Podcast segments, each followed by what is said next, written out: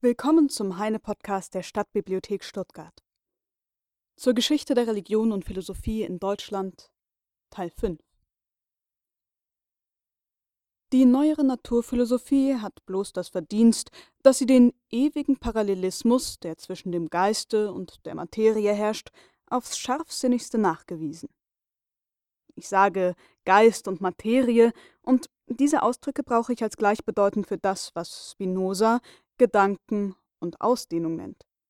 Gewissermaßen gleichbedeutend ist auch das, was unsere Naturphilosophen Geist und Natur oder das Ideale und das Reale nennen. Ich werde in der Folge weniger das System als vielmehr die Anschauungsweise des Spinoza mit dem Namen Pantheismus bezeichnen. Bei letzterem wird, ebenso gut wie bei dem Deismus, die Einheit Gottes angenommen. Aber der Gott des Pantheisten ist in der Welt selbst, nicht indem er sie mit seiner Göttlichkeit durchdringt, in der Weise, die einst der heilige Augustin zu veranschaulichen suchte, als er Gott mit einem großen See und die Welt mit einem großen Schwamm verglich, der in der Mitte läge und die Gottheit einsauge. Nein, die Welt ist nicht bloß Gott getränkt, Gott geschwängert, sondern sie ist identisch mit Gott. Gott, welcher von Spinoza die eine Substanz und von den deutschen Philosophen das Absolute genannt wird, ist alles, was da ist. Er ist sowohl Materie wie Geist, beides ist gleich göttlich. Und wer die heilige Materie beleidigt, ist ebenso sündhaft wie der, welcher sündigt gegen den Heiligen Geist. Der Gott des Pantheisten unterscheidet sich also vom Gotte des Deisten dadurch, dass er in der Welt selbst ist, während letzterer ganz außer oder, was dasselbe ist, über der Welt ist. Der Gott des Deisten regiert die Welt von oben herab, als ein von ihm abgesondertes Etablissement. Nur in Betreff der Art dieses Regierens differenzieren untereinander die Deisten. Die Hebräer denken sich Gott als einen donnernden Tyrannen, die Christen als einen liebenden Vater. Die Schüler Rousseaus, die ganze Genfer Schule, denken sich ihn als einen weisen Künstler, der die Welt verfertigt hat, ungefähr wie ihr Papa seine Uhren verfertigt, Anmerkung, Rousseau war der Sohn eines Uhrmachers, und als Kunstverständige bewundern sie das Werk und preisen den Meister dort oben. Dem Deisten, welcher also einen außerweltlichen oder einen überweltlichen Gott annimmt, ist nur der Geist heilig, indem er letzteren gleichsam als den göttlichen Atem betrachtet, den der Weltschöpfer dem menschlichen Leibe, dem aus Lehm gekneteten Werk seiner Hände eingeblasen hat. Die Juden achteten daher den Leib als etwas Geringes, als eine armselige Hülle des Ruach HaKodash, des heiligen Hauchs, des Geistes. Und nur diesem widmeten sie ihre Sorgfalt, ihre Ehrfurcht, ihren Kultus. Sie wurden daher ganz eigentlich das Volk des Geistes. Keusch, genügsam, ernst, abstrakt, halsstarrig, geeignet zum Martyrtum. Und ihre sublimste Blüte ist Jesus Christus, dieser ist im wahren Sinne des Wortes der inkarnierte Geist. Und tiefsinnig bedeutungsvoll ist die schöne Legende, dass ihn eine leiblich unberührte, immakulierte Jungfrau nur durch geistige Empfängnis zur Welt gebracht habe. Hatten aber die Juden den Leib nur mit Geringschätzung betrachtet, so sind die Christen auf dieser Bahn noch weitergegangen und betrachteten ihn als etwas Verwerfliches, als etwas Schlechtes, als das Übel selbst. Da sehen wir nun einige Jahrhunderte nach Christi Geburt eine Religion emporsteigen, welche ewig die Menschheit in Erstaunen setzen und den spätesten Geschlechtern die schauerlichste Bewunderung abtrotzen wird. Ja, es ist eine große, heilige, mit unendlicher Süßigkeit erfüllte Religion, die dem Geiste auf dieser Erde die unbedingteste Herrschaft erobern wollte. Aber diese Religion war eben allzu erhaben allzu rein, allzu gut für diese Erde, wo ihre Ideen nur in der Theorie proklamiert, aber niemals in der Praxis ausgeführt werden konnte. Der Versuch einer Ausführung dieser Idee hat in der Geschichte unendlich viele herrliche Erscheinungen hervorgebracht, und die Poeten aller Zeiten werden noch lange davon singen und sagen. Der Versuch, die Idee des Christentums zur Ausführung zu bringen, ist jedoch, wie wir endlich sehen, aufs kläglichste verunglückt. Und dieser unglückliche Versuch hat der Menschheit Opfer gekostet, die unberechenbar sind. Und trübselige Folge derselben ist unser jetziges soziales Unwohlsein in ganz Europa. wenn wir noch, wie viele glauben, im Jugendalter der Menschheit leben, so gehörte das Christentum gleichsam zu ihren überspanntesten Studentenideen, die weit mehr ihrem Herzen als ihrem Verstand Ehre machen. Die Materie, das Weltliche, überließ das Christentum den Händen Cäsars und seiner jüdischen Kammerknechte und begnügte sich damit, ersterem die Suprematie abzusprechen und letztere in der öffentlichen Meinung zu flettieren. Aber siehe, das gehasste Schwert und das verachtete Geld erringen dennoch am Ende die Obergewalt, und die Repräsentanten des Geistes müssen sich mit ihnen verständigen. Ja, aus diesem Verständnis ist sogar eine solidarische Allianz geworden. Nicht bloß die römischen, sondern auch die englischen, die preußischen, kurz alle privilegierten Priester haben sich verbündet mit Cäsar und Konsorten zur Unterdrückung der Völker. Aber durch diese Verbündung geht die Religion des Spiritualismus desto schneller zugrunde.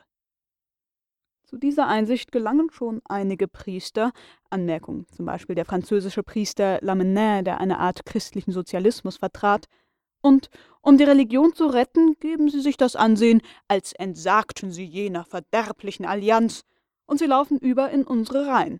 Sie setzen die rote Mütze auf, sie schwören Tod und Hass allen Königen, den sieben Blutsäufern, sie verlangen irdische Gütergleichheit, sie fluchen trotz Marat und Robespierre, unter uns gesagt. Wenn ihr sie genau betrachtet, so findet ihr, sie lesen Messe in der Sprache des Jakobinismus, Anmerkung der Revolution, und wie sie einst dem Cäsar das Gift beigebracht versteckt in der Hostie, so suchen sie jetzt dem Volke ihre Hostien beizubringen, indem sie solche in revolutionärem Gifte verstecken. Denn sie wissen, wir lieben dieses Gift. Vergebens jedoch ist all euer Bemühen. Die Menschheit ist aller Hostien überdrüssig und lechzt nach nahrhafter Speise, nach echtem Brot und schönem Fleisch. Die Menschheit lächelt mitleidig über jene Jugendideale, die sie trotz aller Anstrengung nicht verwirklichen konnte. Und sie wird männlich praktisch. Die Menschheit huldigt jetzt dem irdischen Nützlichkeitssystem. Sie denkt ernsthaft an eine bürgerlich wohlhabende Einrichtung, an vernünftigen Haushalt und an Bequemlichkeit für ihr späteres Alter. Die nächste Aufgabe ist, gesund zu werden. Denn wir fühlen uns noch sehr schwach in den Gliedern. Die heiligen Vampire des Mittelalters haben uns so viel Lebensblut ausgesaugt. Und dann müssen der Materie noch große Sühnopfer geschlachtet werden, damit sie die alten Beleidigungen verzeihe. Es wäre sogar ratsam, wenn wir Festspiele anordneten und der Materie noch mehr außerordentliche Entschädigungsehren erwiesen. Denn das Christentum, unfähig die Materie zu vernichten, hat sie überall fletriert, es hat die edelsten Genüsse herabgewürdigt. Und die Sinne mussten heucheln, und es entstand Lüge und Sünde. Wir müssen unseren Weibern neue Hemden und neue Gedanken anziehen. Und alle unsere Gefühle müssen wir durchräuchern wie nach einer überstandenen Pest.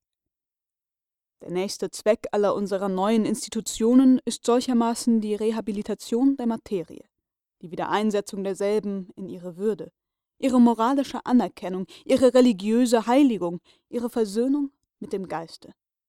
Purusa wird wieder vermählt mit Prakriti. Anmerkung: Purusa ist in der indischen Mythologie die Natur, die Materie, Prakriti der Weltgeist. Purusa wird wieder vermählt mit Prakriti. Durch ihre gewaltsame Trennung, wie in der indischen Mythe so sinnreich dargestellt wird, entstand die große Weltzerrissenheit, das Übel. Wisst ihr nun, was in der Welt das Übel ist? Die Spiritualisten haben uns immer vorgeworfen, dass bei der pantheistischen Ansicht der Unterschied zwischen dem Guten und dem Bösen aufhöre. Das Böse ist aber einesteils nur ein Wahnbegriff ihrer eigenen Weltanschauung, anderenteils ist es ein reelles Ergebnis ihrer eigenen Welteinrichtung. Nach ihrer Weltanschauung ist die Materie an und für sich böse, was doch wahrlich eine Verleumdung ist, eine entsetzliche Gotteslästerung. Die Materie wird nur als dann böse, wenn sie heimlich konspirieren muss gegen die Usurpationen des Geistes, wenn der Geist sie flettriert hat und sie sich aus Selbstverachtung prostituiert, oder wenn sie gar mit Verzweiflungshass sich an dem Geiste rächt. Und somit wird das Übel nur ein Resultat der spiritualistischen Welteinrichtung. Gott ist identisch mit der Welt. Er manifestiert sich in den Pflanzen, die ohne ein Bewusstsein ein kosmisch-magnetisches Leben führen. Er manifestiert sich in den Tieren, die in ihrem sinnlichen Traumleben eine mehr oder minder dumpfe Existenz empfinden. Aber am herrlichsten manifestiert er sich in dem Menschen, der zugleich fühlt und denkt, der sich selbst individuell zu unterscheiden weiß von der objektiven Natur und schon in seiner Vernunft die Ideen trägt, die sich ihm in der Erscheinungswelt kundgeben. Im Menschen kommt die Gottheit zum Selbstbewusstsein. Und solches Selbstbewusstsein offenbart sie wieder durch den Menschen. Aber dies geschieht nicht in dem Einzelnen und durch den einzelnen Menschen, sondern in und durch die Gesamtheit der Menschen, so dass jeder Mensch nur einen Teil des Gott-Weltalls auffasst und darstellt, alle Menschen zusammen aber das ganze Gott-Weltall in der Idee und in der Realität auffassen und darstellen werden. Jedes Volk hat vielleicht die Sendung, einen bestimmten Teil jenes Gott-Weltalls zu erkennen und kundzugeben, eine Reihe von Erscheinungen zu begreifen und eine Reihe von Ideen zur Erscheinung zu bringen und das Resultat den nachfolgenden Völkern, denen eine ähnliche Sendung obliegt, zu überliefern. Gott ist daher der eigentliche Held der Weltgeschichte. Diese ist sein beständiges Denken, sein beständiges Handeln, sein Wort, seine Tat. Und von der ganzen Menschheit kann man mit Recht sagen, sie ist eine Inkarnation Gottes. Es ist eine irrige Meinung, dass diese Religion, der Pantheismus, die Menschen zum Indifferentismus führe. Im Gegenteil. Das Bewusstsein seiner Göttlichkeit wird den Menschen auch zur Kundgebung derselben begeistern, und jetzt erst werden die wahren Großtaten des wahren Heroentums diese Erde verherrlichen. Die politische Revolution, die sich auf die Prinzipien des französischen Materialismus stützt, wird in den Pantheisten keine Gegner finden, sondern Gehilfe aber Gehilfe, die ihre Überzeugungen aus einer tieferen Quelle, aus einer religiösen Synthese geschöpft haben. Wir befördern das Wohlsein der Materie, das materielle Glück der Völker nicht, weil wir gleich den Materialisten den Geist missachten, sondern weil wir wissen, dass die Göttlichkeit des Menschen sich auch in seiner leiblichen Erscheinung kundgibt. Und das Elend den Leib, das Bild Gottes, zerstört oder aviliert, Anmerkung, schändet, und der Geist dadurch ebenfalls zugrunde geht. Das große Wort der Revolution, das Saint-Just ausgesprochen, Le pain est le droit du peuple, Anmerkung, das Brot ist das Recht des Volkes, lautet bei uns Le pain est le droit divin de l'homme, Anmerkung, das Brot ist das göttliche Recht des Menschen. Wir kämpfen nicht für die Menschenrechte des Volks, sondern für die Gottesrechte des Menschen. Hierin und in noch manch anderen Dingen unterscheiden wir uns von den Männern der Revolution. Wir wollen keine Sansculotten sein, keine frugalen Bürger, keine Wohlfallpräsidenten. Wir stiften eine Demokratie gleich herrlicher, gleich heiliger, gleich beseligter Götter. Ihr verlangt einfache Trachten, enthaltsame Sitten und ungewürzte Genüsse. Wir hingegen verlangen Nektar und Ambrosia, Purpurmäntel, kostbare Wohlgerüche, Wollust und Pracht, lachenden Nymphentanz, Musik und Komödien. Seid deshalb nicht ungehalten, ihr tugendhaften Republikaner. Auf eure zensorischen Vorwürfe entgegnen wir euch, was schon ein Narr des Shakespeare sagte. Meinst du, weil du tugendhaft bist, soll es auf dieser Erde keine angenehme Torten und keinen süßen Sekt mehr geben? Anmerkung, das sagt der Junker Tobias in Was ihr wollt.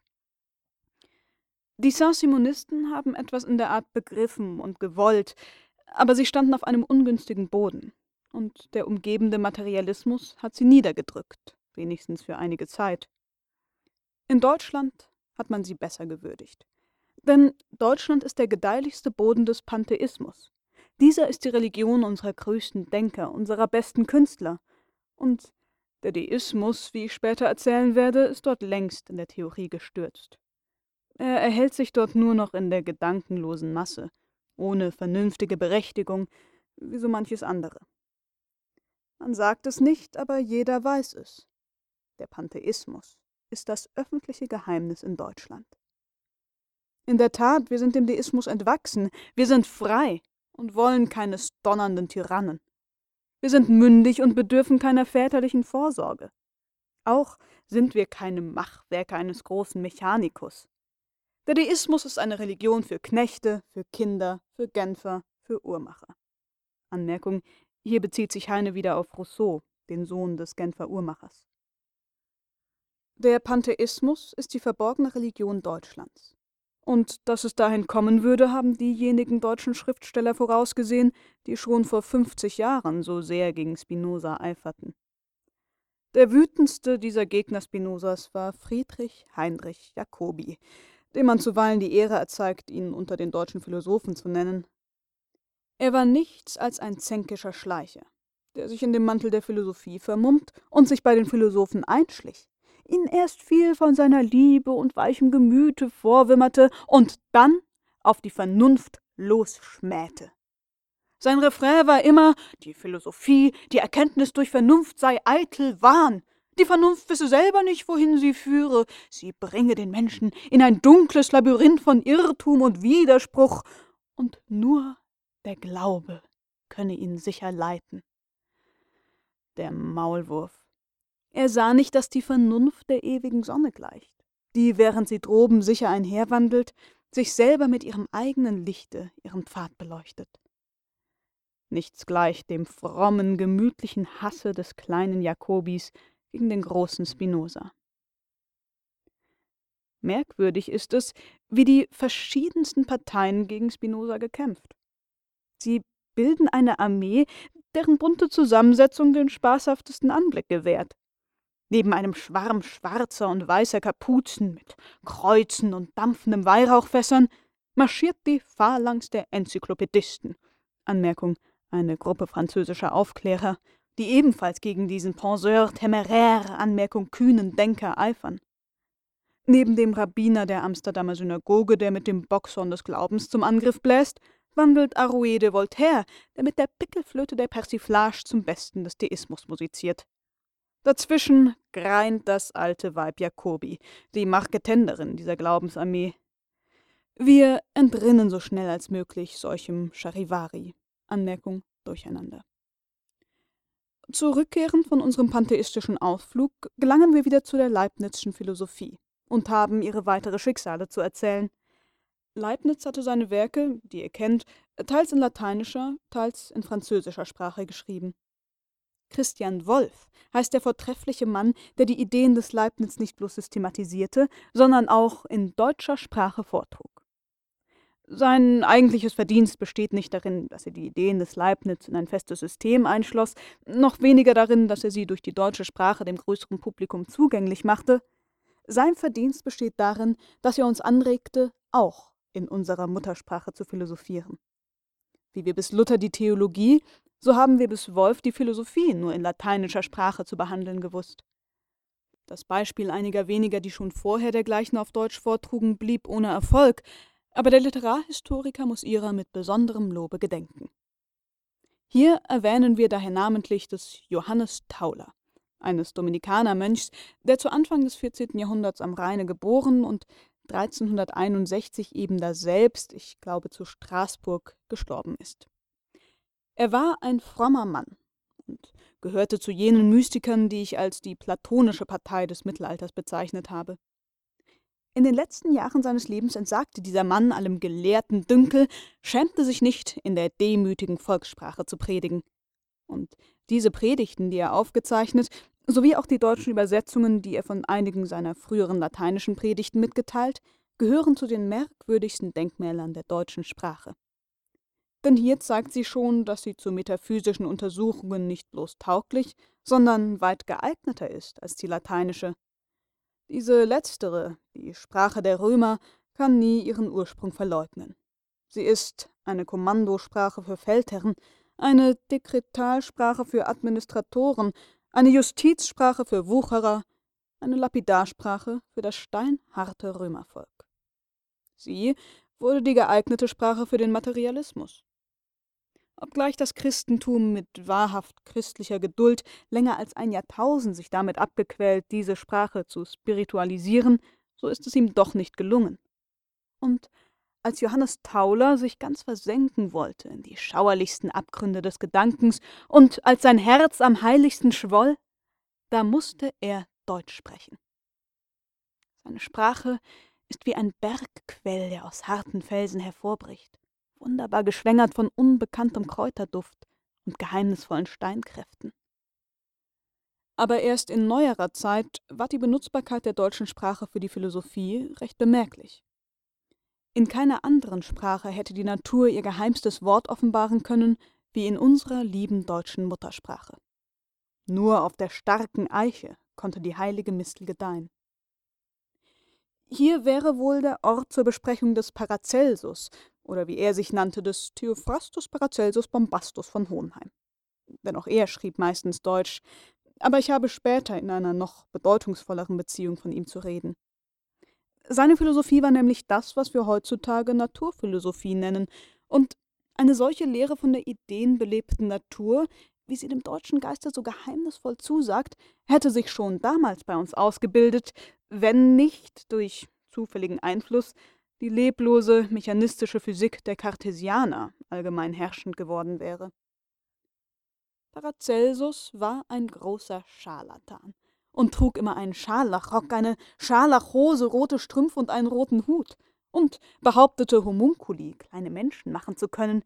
Wenigstens stand er in vertrauter Bekanntschaft mit verborgenen Wesen, die in den verschiedenen Elementen hausen aber er war zugleich einer der tiefsinnigsten Naturkundigen, die mit deutschem Forscherherzen den vorchristlichen Volksglauben, den germanischen Pantheismus, begriffen und, was sie nicht wussten, ganz richtig geahnt haben. Von Jakob Böhme sollte eigentlich auch hier die Rede sein. Anmerkung: Böhme gehörte zu den großen Anregern der romantischen Symbolsprache, wie sie insbesondere von Novalis geschaffen und weiterentwickelt wurde, als Zitat, alter Mann, der das untergegangene goldene Zeitalter überlebte, gehört er selbst unter die romantischen Symbole. Zurück zum Text. Denn er hat ebenfalls die deutsche Sprache zu philosophischen Darstellungen benutzt und wird in diesem Betracht sehr gelobt. Aber ich habe mich nie entschließen können, ihn zu lesen. Ich lasse mich nicht gern zum Narren halten. Ich habe nämlich die Lobredner dieses Mystikers in Verdacht, dass sie das Publikum mystifizieren wollen.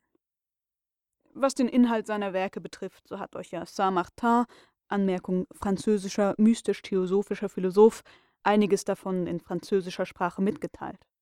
Auch die Engländer haben ihn übersetzt. Karl I. hatte von diesem theosophischen Schuster eine so große Idee, dass er eigens einen Gelehrten zu ihm nach Görlitz schickte, um ihn zu studieren.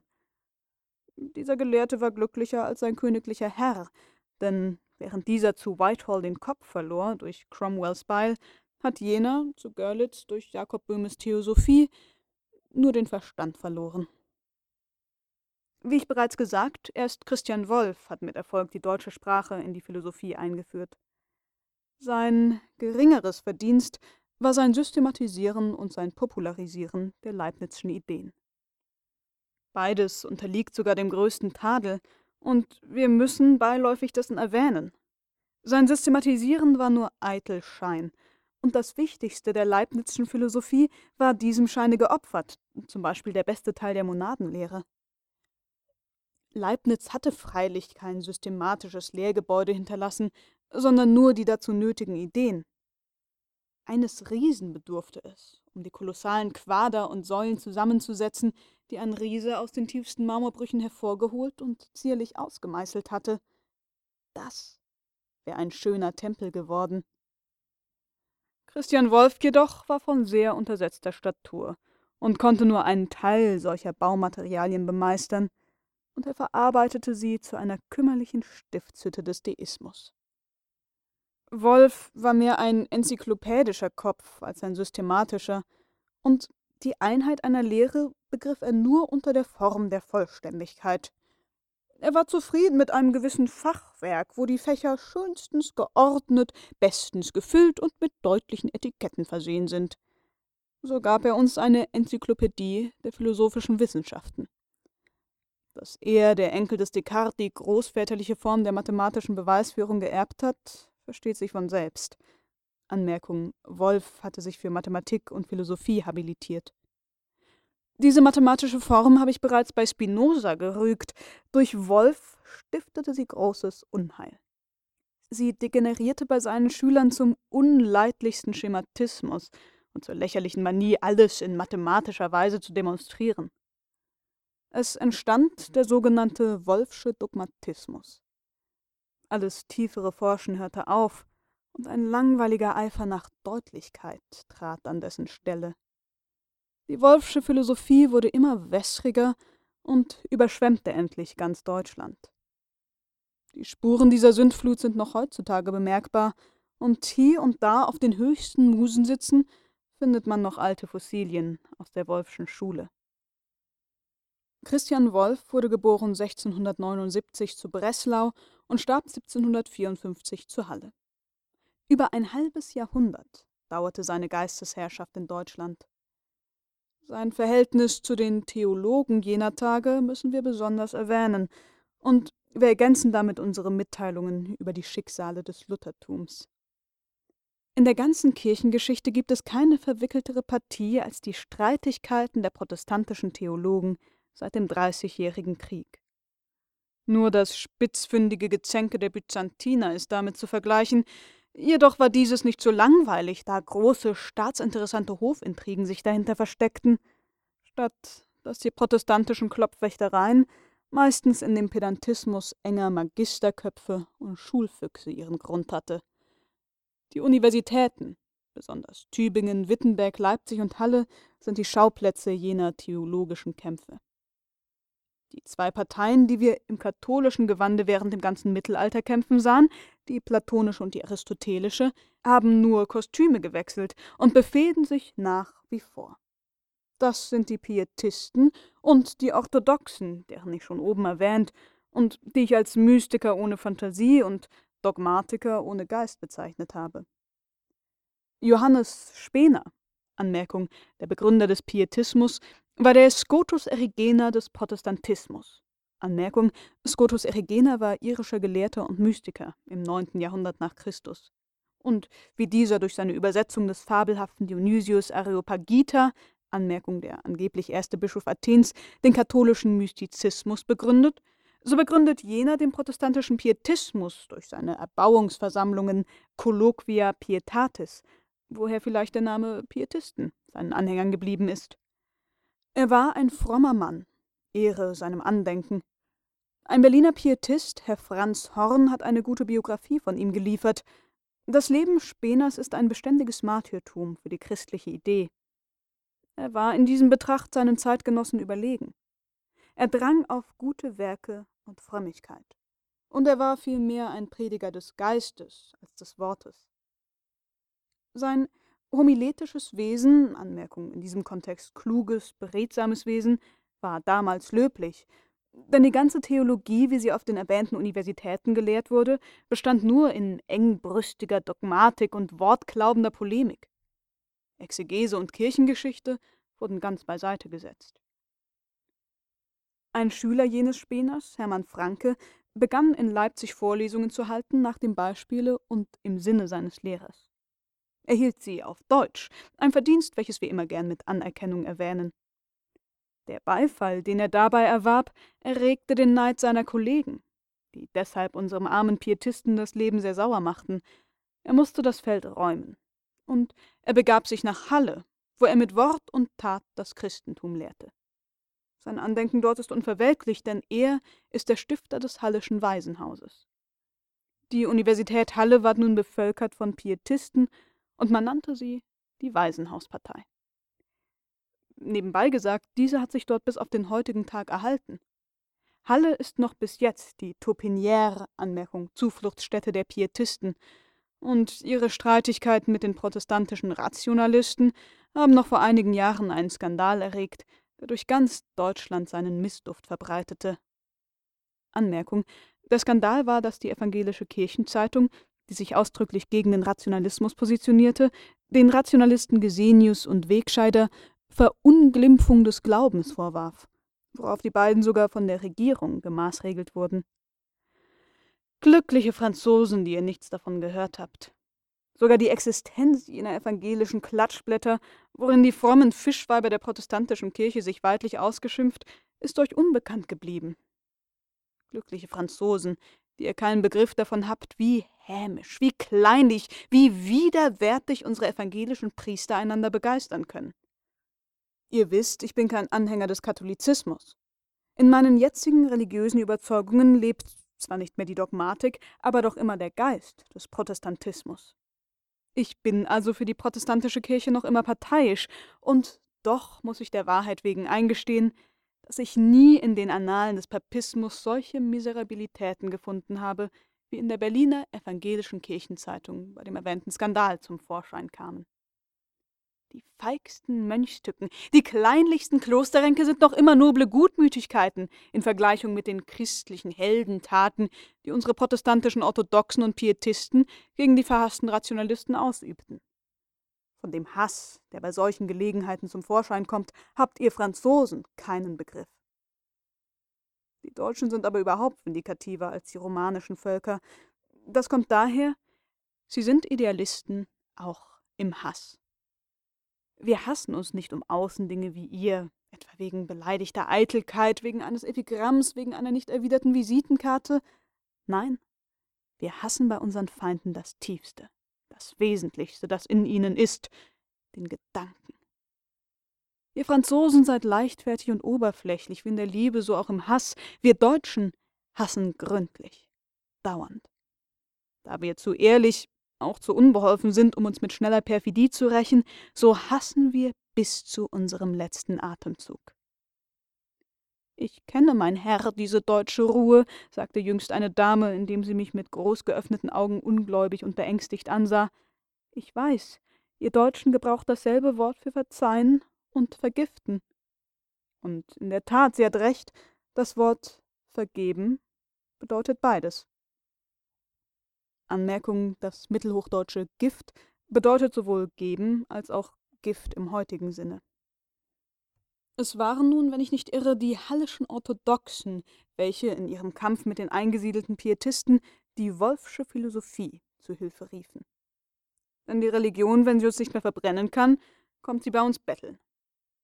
Aber alle unsere Gaben bringen ihr schlechten Gewinn. Das mathematische, demonstrative Gewand, womit Wolf die arme Religion recht liebevoll eingekleidet hatte, passte ihr so schlecht, dass sie sich noch beengter fühlte und in dieser Beengnis sehr lächerlich machte. Überall platzten die schwachen Nähte. Besonders der verschämte Teil, die Erbsünde, trat hervor in seiner grellsten Blöße. Ihr half kein logisches Feigenblatt. Christlich-lutherische Erbsünde und Leibniz-Wolffscher Optimismus sind unverträglich. Die französische Persiflage des Optimismus missfiel daher am wenigsten unseren Theologen. Voltaires Witz kam der nackten Erbsünde zugute. Der deutsche Pangloss Anmerkung, Pangloss ist der Lehre des Candide in Voltaires Roman Candide oder der Optimismus, dieser Roman ist eine Satire auf Leibniz' Überzeugung, dass unsere Welt die beste aller möglichen Welten sei. Zurück zum Text. Der deutsche Pangloss hat aber durch die Vernichtung des Optimismus sehr viel verloren und suchte lange nach einer ähnlichen Trostlehre, bis das Hegelsche Wort alles, was ist, ist vernünftig, ihm einigen Ersatz bot. Von dem Augenblick an, wo eine Religion bei der Philosophie Hilfe begehrt, ist ihr Untergang unabwendlich. Sie sucht sich zu verteidigen und schwatzt sich immer tiefer ins Verderben hinein. Die Religion, wie jeder Absolutismus, darf sich nicht justifizieren. Prometheus wird an den Felsen gefesselt von der schweigenden Gewalt. Ja, Aeschylus lässt die personifizierte Gewalt kein einziges Wort reden. Sie muss stumm sein. Anmerkung: In Aeschylus' Tragödie Der gefesselte Prometheus ist Bia, die Knechtin des Zeus, die die Gewalt verkörpert, stumm. Nur Kratos, die Macht, redet. Sobald die Religion einen resonierenden Katechismus drucken lässt, sobald der politische Absolutismus eine offizielle Staatszeitung herausgibt, haben beide ein Ende. Aber das ist eben unser Triumph. Wir haben unsere Gegner zum Sprechen gebracht, und sie müssen uns Rede stehen.